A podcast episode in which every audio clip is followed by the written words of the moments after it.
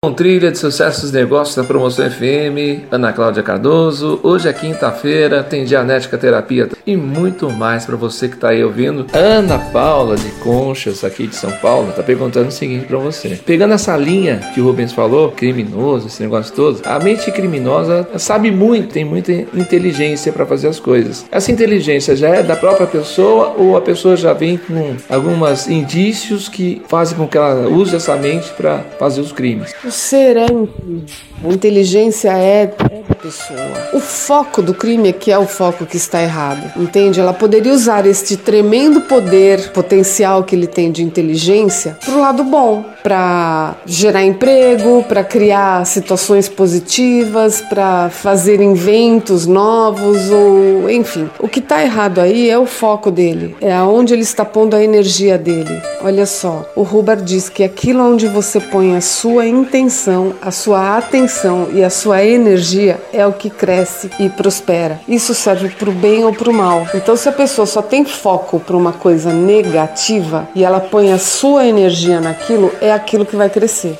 É o mal, é o crime. Então, é só uma questão de colocar a atenção num determinado ponto. O ser, no fundo, no fundo, sempre sabe que está fazendo alguma coisa errada. Até um cachorrinho, quando faz xixi no lugar errado, ele olha para você com cara de que, puxa, ó, fiz coisa errada. Uma criança que comete uma coisa errada, ela sabe que ela fez coisa errada e ela espera que a pessoa responsável por ela, o pai, a mãe, a avó, a professora, a eduque para que não faça mais isso. Eu falei educar e não castigar. Então, é, o que existe no, numa questão de se criar um delinquente é falta de educação. A instrução faz o ser se tornar causa e não efeito. Então, a instrução vai fazer, poxa, quantos casos a gente conhece de, de crianças que estavam no tráfico e conseguiram sair e se recuperaram e, e viraram empresários? Eu, eu conheci, eu conheço. Um que era menino de rua, chegou a, a ser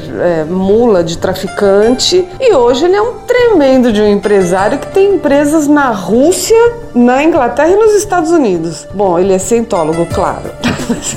Mas ele era um menino de rua. Então, existe como resgatar um ser. Depende de, desse ser espiritual, dessa pessoa querer. Não adianta você querer ir lá dar a mão para tirar a pessoa do buraco e ela te arrastar para baixo. Ela tem que estar interessada em sair dessa vida. Então, o que o L. Ron Huber fala a respeito de crimes é a pessoa se torna um criminoso por falta de instrução. As crianças são instruídas na favela para serem criminosos e não para serem pessoas de bem.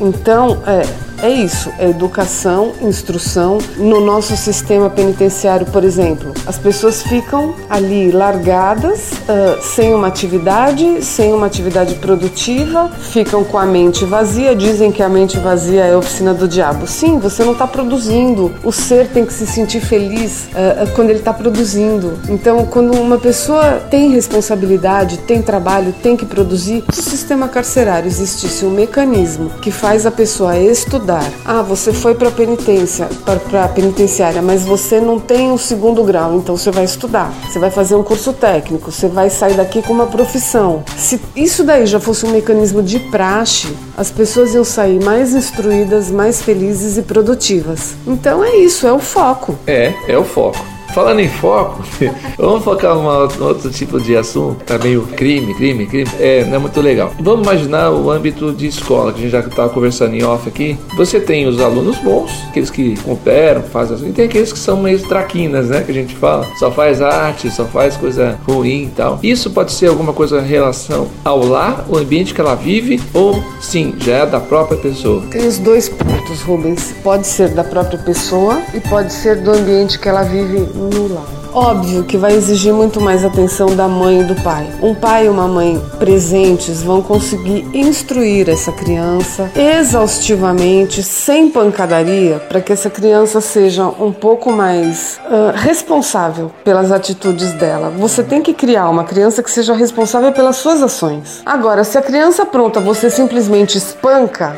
a criança vai continuar aprontando não vai educar, não vai gerar responsabilidade. Uma hora ela vai sucumbir de tanto apanhar e ela vai falar: Bom, não vou mais aprontar porque eu vou apanhar. Mas não porque eu não vou aprontar, porque eu não devo, porque eu tenho que ser responsável, porque eu tenho que me comportar bem, porque eu tenho que ajudar o meu colega na escola e eu, eu quero causar uma boa impressão porque eu quero passar de ano. Então é diferente. Então a criança tem um monte de criança tranqueira por aí, mas é falta de instrução, falta de educação, falta de presença dos pais. Uma criança que apronta demais na escola, eu atendo adolescentes aqui no meu consultório, eu já observei que sempre está ligado aos pais. Não tem jeito, o ambiente imediato da criança qual é? Pai, mãe ou avó? É quem tiver ali na maior parte do tempo com a criança no ambiente dela. É a influência maior, não tem jeito. A criança sabe que está aprontando, mas ela apronta. Por quê? Tem alguém que ou tem alguém no ambiente dela que está suprimindo ela, está tratando ela mal, está desrespeitando ela como um ser que tem condição de evoluir, ou ela está sendo espancada, desrespeitada, ou ela está sendo vítima de algum abuso, enfim, alguma coisa tem ali. Quando a criança começa a aprontar demais, tem, tem coisa ali, tem que investigar, tem que ver. É o adolescente, aí você vai olhar o ambiente dele, tem coisa. Mesmo que às vezes ele não queira admitir, porque é difícil uma criança admitir que tem problema em casa, ele extrapola na escola, que é o outro ambiente onde ele está e ele vai se sentir à vontade ali. É o que eu falei, ou, ou até uh, chama atenção não só a criança que apronta todas, aquela criança que é muito santinha, muito boazinha, muito acanhada, muito tímida, também chama muita atenção, porque alguma coisa acontece ali. Estão suprimindo aquela criança. Tem coisa ali, estão impedindo que a criança mostre o lado dela, de ser criança, de expor as ideias dela, de sorrir, de questionar, como toda criança questiona. Então é, é muito interessante, mas o que eu tenho para dizer é a dianética, a terapia de dianética ajuda esse adolescente a partir de mais ou menos uns 12 anos. Se a criança for bastante inteligente e esperta, é, eu atendo e consigo resolver a situação dela num tempo curto, num prazo de dois a três meses.